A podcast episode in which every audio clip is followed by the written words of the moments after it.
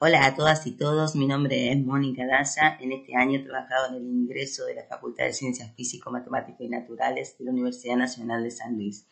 En esta ocasión hemos tenido en cuenta las características que presentan los estudiantes ingresantes, unos estudiantes que les cuesta motivarse, les cuesta la concentración, estudiantes que pueden hacer más de una cosa a la vez estudiantes que prefieren escuchar antes que leer, estudiantes que googlean el conocimiento constantemente y estudiantes que tienen diversas capacidades. En este curso de ingreso se ofreció material en texto, material en audio y videos.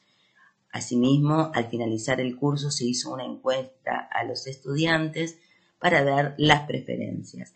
La mayoría de ellos prefirieron utilizar el audio y el texto porque les permitía eh, afianzar lo que habían leído, porque el audio era fácil acceder en cualquier momento y lugar.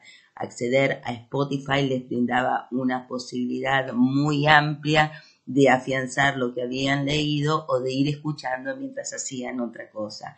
También se les preguntó sobre la producción de materiales en video y se les, em, en los cuales ellos consideraron que era muy importante porque era como una explicación de la clase vivencial.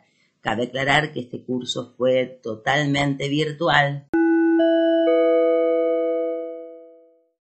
En síntesis, nos parece muy importante tener en cuenta que no todos los estudiantes aprenden de la misma forma y ofrecer un material digital en diferentes formatos posibilitará que más estudiantes aprendan y comprendan el contenido presentado.